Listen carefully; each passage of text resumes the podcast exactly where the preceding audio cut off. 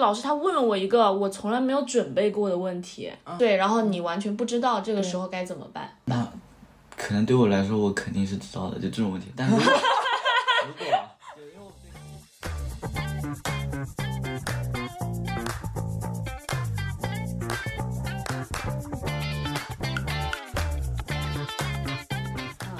各位听众朋友们，大家好。那我们这期的主题主要是想讲一下，就是在考研复试里面面试这个过程，老师主要都问了我们哪一些让人非常现在回想起来惊心动魄的名场面。 就是虽然我现在已经研二了，但是我还是印象非常深刻。对，因为其实我们是第一届去参加线上面试的嘛，就是这样一个疫过程。情的时候，对，所以说希望跟大家聊一聊关于线上复试面试的过程中和线下有什么不同，或者说我们一些经验分享。对，那首先我们让我们的嘉宾做一些简单的自我介绍。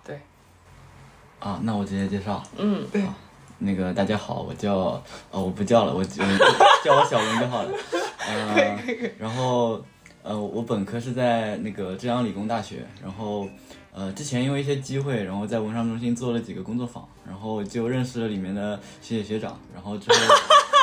对，对那那那你认识罗珊 吗？啊罗珊算是认识吧。哎，你哎你们你们怎么认识的？啊，怎么认识的？就是当时工作坊嘛，在我隔壁组，然后看他天天跟冯瑞云吵架， 很好。所以你对我的第一印象就是这女的怎么那么喜欢吵架对，因为冯瑞云是我学长嘛，啊？哦，他也是直系是理工的对是吧对？对那那为什么你作为本科生，他诶罗珊是研一，你们会在一起？我们没有在一起。不能瞎说啊，我还单身呢。就是在一个工作坊里面。啊，就是因为我是因为我那个我老师他刚好就是那个美院的博士嘛，然后他刚好就是也算是他组织的那个工作坊，然后就介绍我说可以去，然后我当时就投了简历。 那你去这个工作坊其实有目的的咯。我其实没有，我我当时什么都不知道，然后我就去了，然后发现挺有意思的。啊啊，那其实你是这样才确定去考美院的，呃，对我就是觉得，挺有意思啊。对，就是因为我感觉主要是觉得文创中心里面的人就是，呃，他们。就不是不像我们就正常的在本科的设计学校，大家都差不多，就是就上一样的课，会一样用一样的软件，但是我就感觉人就人的特点比较比较比较多样鲜明多是元不是？对比如说我，对吗？啊，对对嗯你觉对，得罗珊是没人？不 说了吧，没事没事没事， 我全都剪掉就行了。对对对对。没有了。那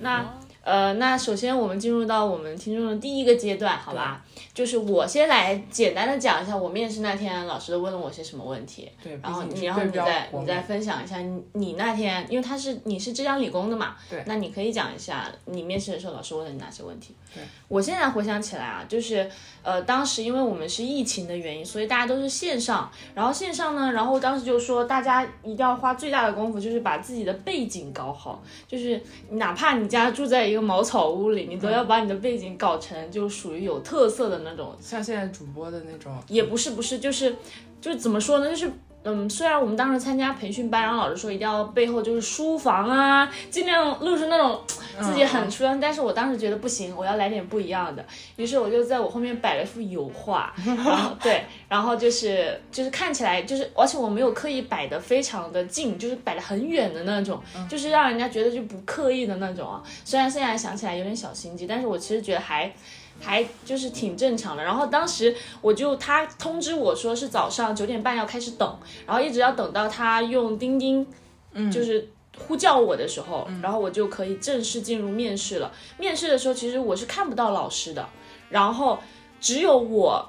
就在面对镜头在讲东西，嗯，然后呃老师们可以看到我。其实当时就是一群文创中心的老师，然后他们就坐在那个。大大厅，然后一个很那个投影，巨大的投影就在那个屏幕上面，他们就在那个屏幕上面看就我。是就是说我们那个超大屏投的都是你整个人吗？对，就是我整个人，但是我不知道对面是什么，我感觉我像坐牢一样的，说实话那个时候。然后突然之间，我说怎么还没到？突然一个电话打了过来，然后这时候我就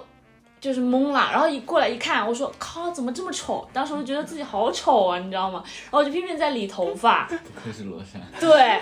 然后那时候。而且我印象最深刻的是，老师他问了我一个我从来没有准备过的问题，嗯，对，是什么问题？就是老师问我，他说你认为，呃，中国传统文化的设计内涵和当下的现代设计内涵有什么差异，和他们之间的主要矛盾是什么？你怎么记得这么清楚？这我永远都记得啊，这这场面，临对，场这面就是我上美院的第一条门槛，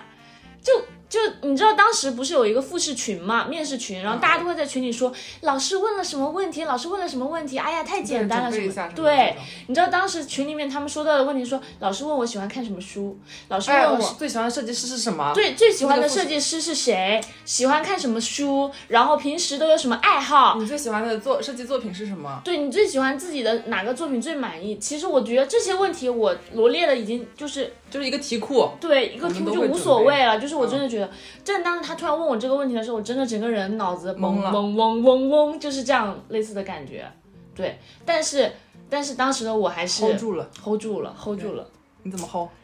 你当时你当时怎么答的？你想不想知道？啊，我想知道，我想 我想看看你怎么 吹的，就是就怎在么你心瞎目，说的。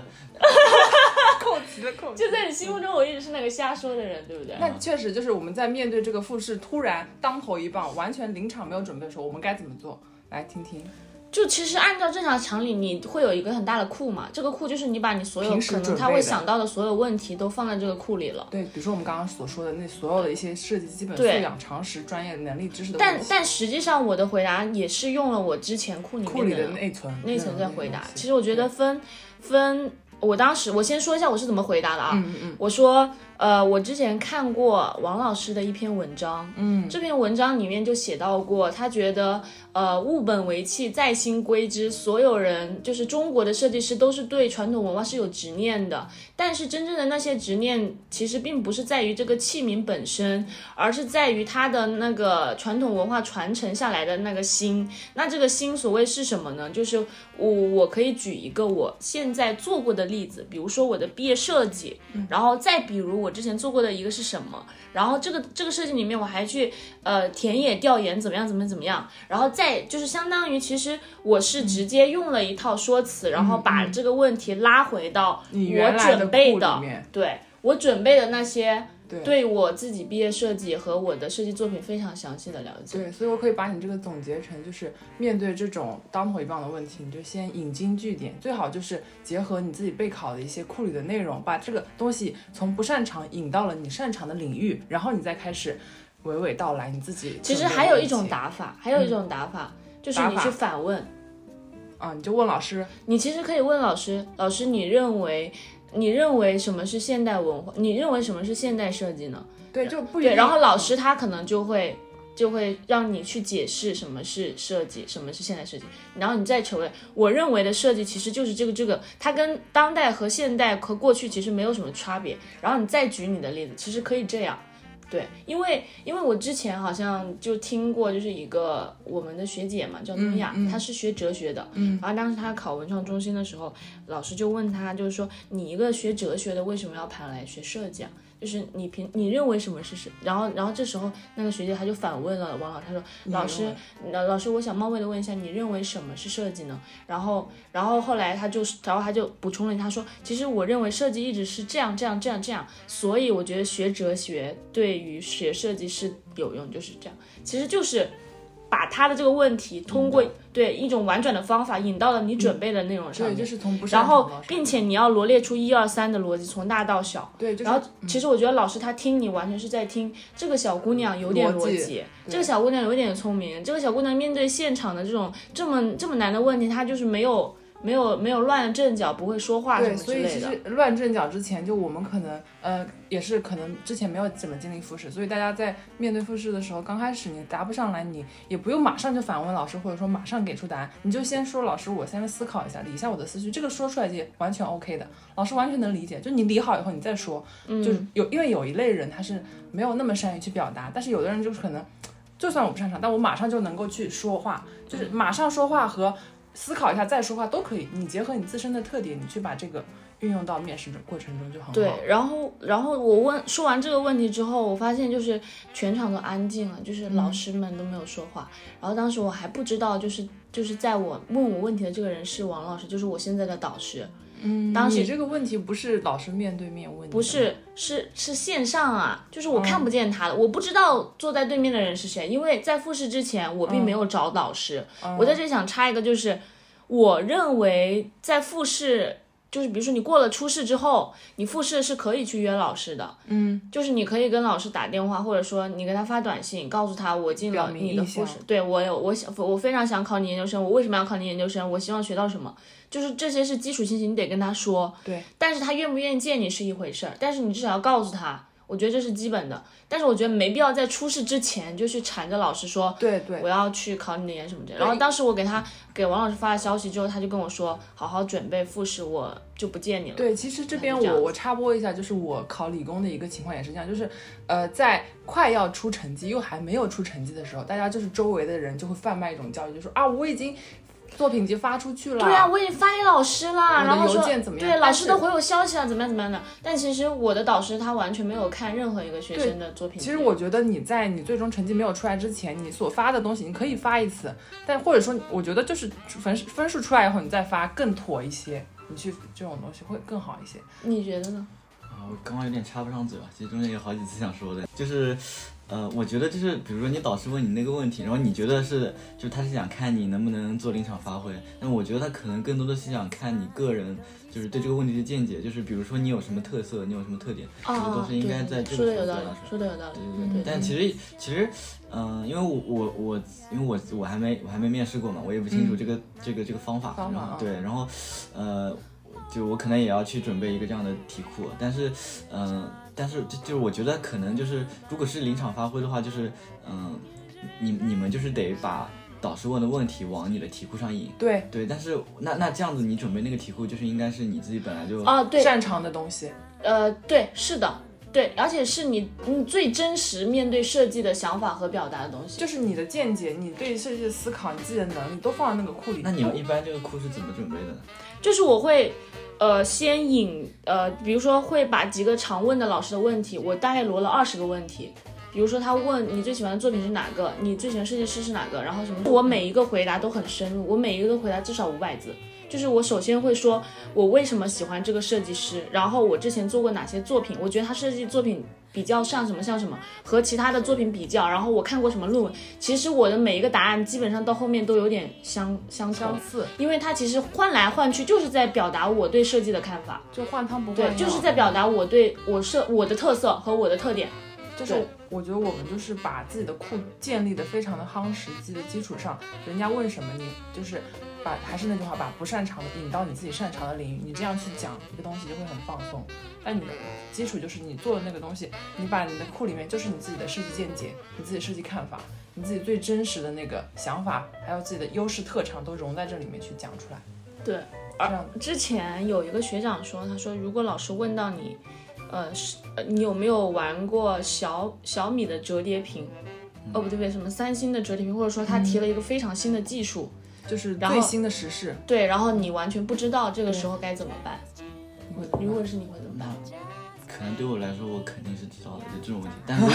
如果啊，就因为我对科技比较感兴趣，所以我啊对对这方面对嗯应该都知道。但是，呃，如果不知道的话，我可能就会找他类似的东西，比如说对他说的是折叠屏，那我可能啊、呃最早之前的可能还不是折叠屏，它就是那种能弯曲的屏幕。那我可能就会把它往那边引，我说那，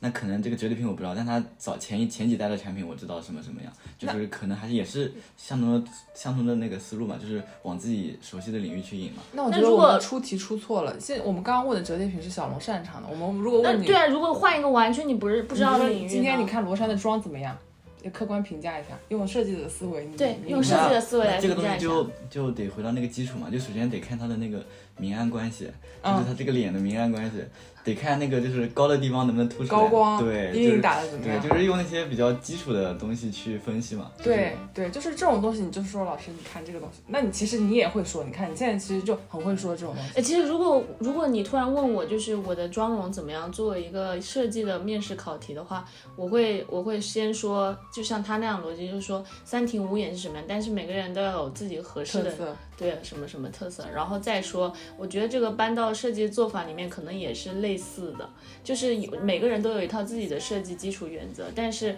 大家又面对各各用各各种事情和主题的时候，大家的那个就是在做设计思辨的那个想法是不一样的。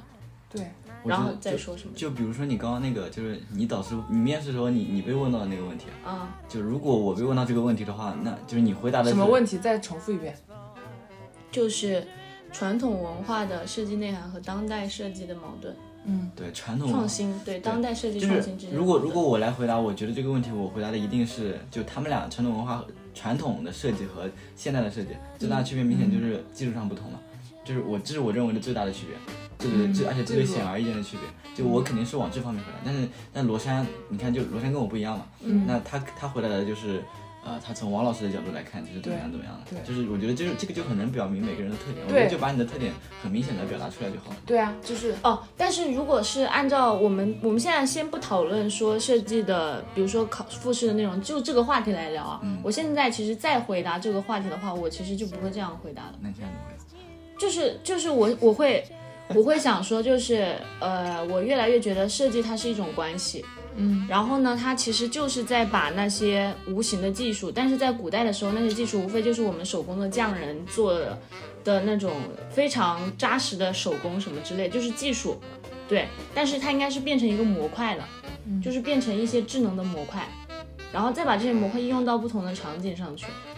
对。然然后然而在现代来说，无非就是技术。的革新，这些人工智能什么什么的突破，来解决非常实际的问题，就是创新突破的问题。但是设计只能去解决这些之间的关系模块和应用的场景。我是觉得是这样，它就是永远逃脱不了用户和人。对，就是对我我们问一个问题，你的设计其实你每一个阶段回答问题会不一样。就比如说小龙，他现在对于呃现代和传统的设计是见解，他就是觉得是技术最革新。但其实它这可个能跟以王老师后，说的那个没有冲突，他说的意思其实也是这样的，对物本为器在这对，个。其实就是一个对我们对于一个问题的回答，其实你不管你怎么说，你都是对的，但是你一定要自圆其说，你把这个饼给画圆了，或者说你这个是通的。就是我觉得复试的时候，老师看的其实更多的，一方面，如果你能展示你的特色，有则更好；没有的话，你就把自己挖了个坑，你把它填填完，你这个面试就没什么问题，就这样过去。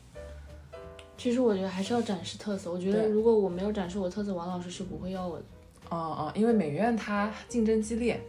真的，我觉得就是要有很有鲜明的特色，尤其是在面试的十几分钟里，鲜明的表现出你自己和其他人的优势。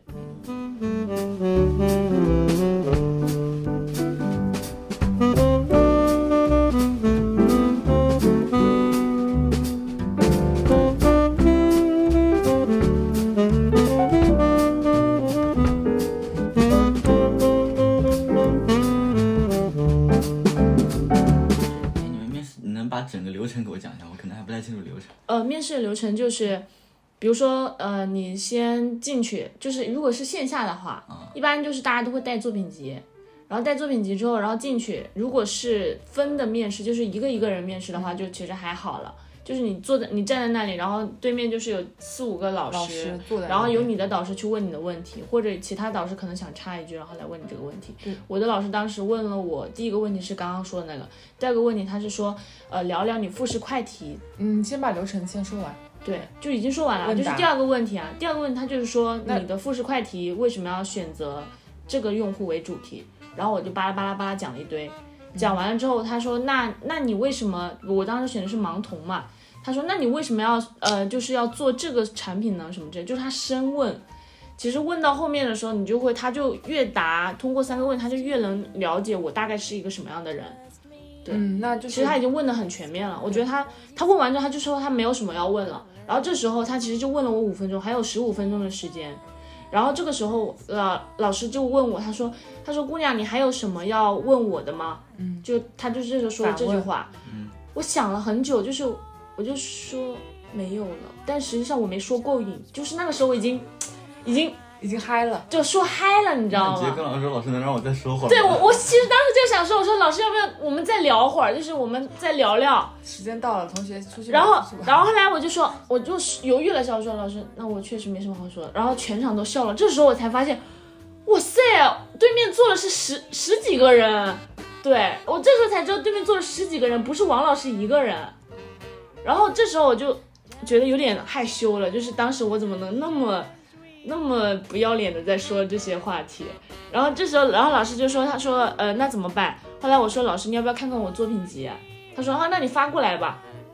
然后这时候我发现我我是拿手机面试的，我根本动不了那个共享屏幕。那那个时候钉钉还没有那个，然后这个时候就说哦搞不了，搞不了，说没关系没关系。然后他说我说我之前发给王老师了，他说我就是王老师。我说哦哦王老师好王老师好。后来他就说然呃后就挂了，挂了之后我听宋老师说了一句，宋老师说这个小姑娘有点意思。然后这时候我就知道哦那面试基本稳了。那其实你的面试也就是然后等到一年之后，就上这个学期，然后王老师跟我吃饭的时候，他就说了一句，他说：“罗珊，你知道你为什么能进美院吗？”然后当时我汗流浃背， 我说王老师怎么问这个问题？然后王老师他就说，他是因为你当时面试表现的真的特别的好，对，就是你的特点发挥的淋漓尽致，嗯，对，让别人每个人都过目不忘，就记跟住了你，就跟那个罗永浩一样，就是很会你学我，很会什么来说大很胆会表现嘛，就是在就是面试，他们就是一个像有点面试，我觉得他，而且特别是这种就是有很多人在看的面试，啊，就很像是一个嗯、比如说发布布会对，嗯嗯，或者是静静挺的，对路演这样的东西。对，确实。那其实你面但是试但是我觉得其实这个、这个这个，其实我觉得对设计师来说可嗯是也是必必要的对对吧嗯比较重要的一个一个能力，就是因为你你做的产品，你要让别人理解，你就得会说呀。对呀、确实。那珊珊这方面不愁的，啊，对，我是，但是我我很想说，我说的都是我对这个产品的真实见解和我觉得它应该要对达到一个非常理想的理想的状态。嗯虽然现实生活中确实每一个落地的产品，它可能看起来就无非就是很简单、很实实在在的东西，但是美化不也是一个很重要的那个吗？对，而且特别是在面试，你这方面的能力强，绝对是有优势的。就是如果你没有，那你又也要尽可能的去拓宽你的，就是迈出你舒适区，你去做到这一步，因为这个东西它就是面试，它就是没有办法，没有办法。就是在有限的时间里，老师不可能耐心的去了解每个人，你必须要主动的去展示你自己。那听众朋友们也别着急，就是尤其是那些可能他们觉得自己没有什么表现力的人，因为不是所有设计师对都对擅对长表现力。你说的就是我，我的意思是，大家就是把自己的设计的想法、看法放在那个库里，嗯然后面对其他的问题，学会一点小技巧转到这里来，其实就没有什么问题了。至少你的初试已经充分的显示出你自己的优势了嘛，对吧？对对对，你你你已经半只脚都迈进去了，这一只脚就哎还是要 con be confident，自 信一些，对，自信也很重要。其实很重要。其实，那你们其实你刚刚聊美院的时候，我其实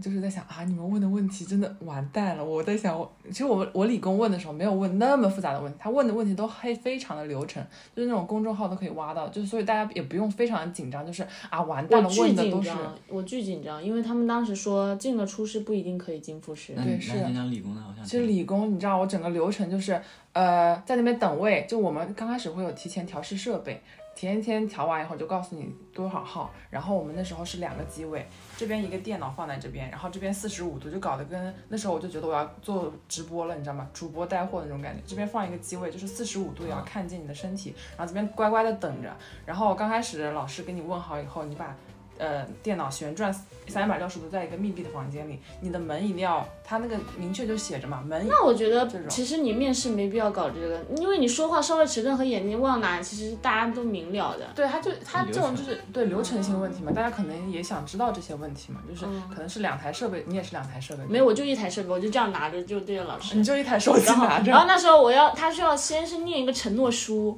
啊，然后对对对然，后我就把这个手手机放在这儿，然后就念承诺书，然后念的时候就说起了台湾 话，然后然后在场的老师就在笑，就是当时我就想笑什么笑啊，真的是你念错字了吗？啊，你是念错字了吗？对，就是比如说他说我承诺，然后就是嗯，反正就是嘴瓢了嘛，然嗯后就说就说的像台湾人一样，就是平时可能我也会有一种这种呃这样子什么什么这样子北菜，就这样 子，韭菜。对，这没关系，这个就让它过去。那现在再回到理工的那个面试流程，对吧？就比较比较一般的那个流程，就是你要在密闭的空间，然后你开始，然后呢，我们是分为线上和线，就是呃五分钟的理论问答，然后就是一个信封放在放在对面，就那种远程你随机点一个，然后它打开，然后把那个题目给你念一遍，念一遍以后，然后你可能有五分钟作答时间，就回答两个问题。我觉得那时候他问我的一个问题，一个就是说疫情如果呃让你对隔离人员采取管控措施，你要怎么办？然后还有一个就是关于设计管理、哦，他问的是这。种很具体的问题。对，，因为理工它是有考史论的，那我觉得这种问题比较适合我。嗯，这个问题就是很适很合很你。流程很长。我感觉每月问的很哲学，你知道吗？对这个他问的是对系统的那种思对，维我觉得我们能俩力今天谈的还蛮那个，就一个是比较，呃，比较开阔的一种问答吧。但其实你这还个有一问种，题也很好答，就只要你有自己一套设计确实思路，你就可以直接立马的、慢慢的对想、对慢慢的对套，然后最后说出了一个点就 OK 了。对，其实他问的就两个问题嘛，就是因为一般考理论的院校，他现在转成线上了以后。他还是要考你理论的东西，他就只能通过这种问答的方式来，就很短，五分钟就解决，就看你怎么说。然后五分钟之后是十分钟的专业问答。我那时候特别希望老师问我，就是我很害怕他问我，就是像你们之前预料的那些问题。结果他后来问我什么问题？你会什么软件？啊，你的特长是什么？然后那这不是正中小龙下怀吗？小龙就说啊，对这 种确实你你你你你我哎市场上有什么那种新出的软件我都会，对对对，没他出的我都对，就会。特别轻松，就整个流程，包括我面试的所有老师，就超级和蔼可亲，让我整个人一下就呼一口气，然后就都是哪几个老师面的？呃梁老师，就我现在导师，然后应该还有林璐老师，林璐老师就是唱黑脸的那个，哦就是就是他听过那些很常规的问题，他说那你的个人特色是什么呢？ 对对一般就我们对我会有上林人老师唱黑脸课的，他一般就同学讲完一个方案，然后他就每次就是，我就问一个问题，对对然后对对对对对对然他后就就这问样了就问了一个问题，然后把我问住了。呃，对对对，他就是这样。然后还有，应该还有还有男老师，应该是我，但我没有记住，反正就是男老师。然后还有一个是呃英语老师，就是哎也不是英语老师，好像好像是某我们专业的吧，一个老哪师个，好像是范德福吧。啊？这是男的是吧？年轻的。嗯，对对对，年轻的老师。然后就是五分呃十分钟专业问答就非常非常轻松，然后五分钟的那个英语问答就是，他也是问一些呃比较常规的问题，你最喜欢的设计师啊，然后但是他会有问用英语问一个专业性的问题，就比如说呃你觉得一般设计流程是怎么样，然后用英语问出来，然后在英语问出来的时候就我印象比较深，就是我挖了个坑，他问我说、嗯你未来三年的那个规划是什么？然后问我，然后我说我可能会读博，因为我报的是学学硕。然后那个老师就想接着问我说，那你，嗯那你读博为什么读博？他想问我这个问题，但是他好像博士这个单词卡住了，然老后师卡住了，对对对然后他就你你这时候教教他就然后他就卡了三秒，然后以为我网断了，然后结果后来说哦不问了不问了，就就下去吧下去吧就结束了，然后我就结束了，就是也挺搞笑，就自己好像也给自己挖了不个是坑你，这时候教老师就能加分，没有，然后然后大哦概就这就跟样他，说什么 doctor，然后把 doctor 拼 d o c t 什么拼一遍， 但老师就会很尴尬。那完了，那我要减分了。我突然想到口语，那时候我们是考口语，你们现在应该是考听力了，四级听力。改听力了吗？他们美院哎现在是现在怎考么四考级法？四级听力、英语，啊然后考完之后还有一个快题，画一个快题，然后再考就还要考再考一英语个是吧面试。对，复试有英语，就是一般二十分钟，听力我文们是分为五分钟的理论，十分钟的专业问答、作品集、专业知识，五分钟的英语。那听力怎么考法？听力就是四级听力，然后就放在那里，然嗯放后就问你听懂什么了？不是就是四级听力啊。哦，就那应该给很你快了吧？对，就题目是一模一样的，而且还会出重复的，是不是给你一段听力材料？就是四级听力，就是一模四四级听力，它是做题啊。就是做题啊，就是四级听力那你的纸质是怎么来的呢？发呀。就现场做啊不是，我是说他们现在，。谢谢哦他们线下，他们现在是线，你们是线下吗？哎他们现在是线下，他们现在是线下，然后我们那时候是线上，我们那线上是考口语，然后那个英语老师对就我们是问。考口语。就问了一些很基础的问题，就你为什么喜欢西湖，然后什么你去过西湖吗？来过杭州什么这种的。然后当时他问了一个英语问题，我没听懂，然后我说我就不好意思，老师，你可以以再再说一再说遍一遍吗吗？对，对，就是然没后，听然后，清然后我楚再没听清，后来我就说，我说我没有听清你在说什么，但是我猜你在是这样说，巴拉巴拉，然后我就啪，然后念了一堆，就这样。呃对我也是，我当初重重点不是说，重点不是你能不能听懂他为什么，重点是你要说出来。就是英语，我觉得它口它如果线上考你，就是考你个流利程度，并且你去表达东西。就如果你真的没没听清，或者说你没有想好怎么回答，你就说老师你再说一遍，然后缓一下，然后你再回答一下就可以了。就是也是一个方法小窍门。哎，你们之前考过雅思吗？没有，但是我我陪一个人考过雅思，哎，那那你觉得跟雅思比起来呢？你是说英语考研还是说面试的口语面试嗯口语？那简直不是一个级别的，是简单还是难？太简单了，那简直太简单了。对，就是平常那种。嗯，就是问你晚饭吃什么这种问题也是有的，就是或者说很最喜简单真的你很你的简单业余兴趣爱好是是什简么单？你喜欢看什么书？然后，但是像理工他那边五分钟，他三个问题，两个就是这种很随便的，一个他可能会稍微设计一下，就比如说让你用英文介绍一下作品集，你你最满意的一个作品，就稍微专业，那最多到这个程度也差不多了。就是英语，如果你要稍微准备到这个程度就可以了。然后前面我们专业问答也差不多讲。好，哎，我也不嗯知道道听众还有什么其他的问题，但是坐在你们现场的这位小龙听众已经基本上把要问的都问了，还有对什吧么问题？我应应该也没有了，主要是我感觉啊，就现嗯在坐在这边跟你们聊这个，我也不知道自己能不能 进步，聊点有的没的。不是，大家都是这样，稳了稳了就是放心点开放心点开播客，点开我们播客频道的人，也就是在想，哎呀，我这边一边准备着，我到底能不能进还是个问题。啊，对对对对，可都能很大家都是都这样很的。忐忑。其实你其实真的你就代表了广大朋友的心声，大家都是这样。但是我觉得没事正儿，在听收音机的朋友们，其实都是呃，时就是时间慢慢就会到那个点，然后好好准备，然后对自己充满信心，肯定没问题的。考完出试，就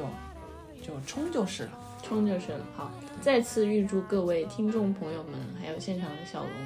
能够顺马到成功，对，顺利心上想事岸，嗯不是成。虎年嘛，怎么变马？哦虎年虎虎生威。 对，心想事成，对吧对？，嗯，对，好的好的，再见，各位听众再见，拜拜。本期就结束了。